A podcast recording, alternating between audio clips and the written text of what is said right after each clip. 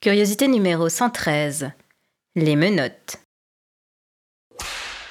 Appelez-moi sire. Je suis un maître de la domination psychologique. Sire quelque chose, avec un Y. C'était son pseudo sur les sites de rencontres. Le même que C utilisait pour les jeux en ligne. Sire. C'était ainsi qu'il se voyait, maître de la domination psychologique, ainsi qu'il se présentait. Aïe Un nouveau nom, une nouvelle perception pour un renouveau entièrement digitalisé.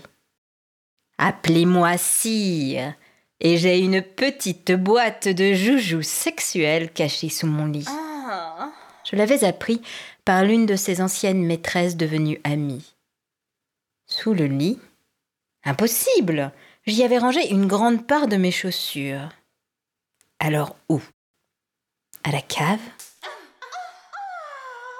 Certainement à la cave, là où l'on terre les secrets, le seul endroit qui m'avait toujours été inaccessible et dont je n'ai jamais eu les clés.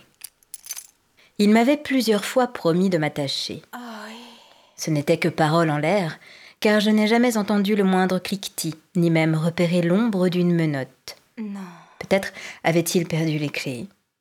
Peut-être avait-elle rouillé au fond d'une caisse. Peut-être ne se sentait-il pas de taille. Je ne saurais jamais. Appelez-moi sire, maître de la domination psychologique. Comme ça me fait rire à présent, ce maître de la domination qui ne composait qu'avec sa seule lâcheté. Manipulateur ignorant, psychologue embourbé dans une femme qu'il n'a jamais su ni comprendre, ni apprendre, ni contrôler. Appelez-moi sire, s'il vous plaît.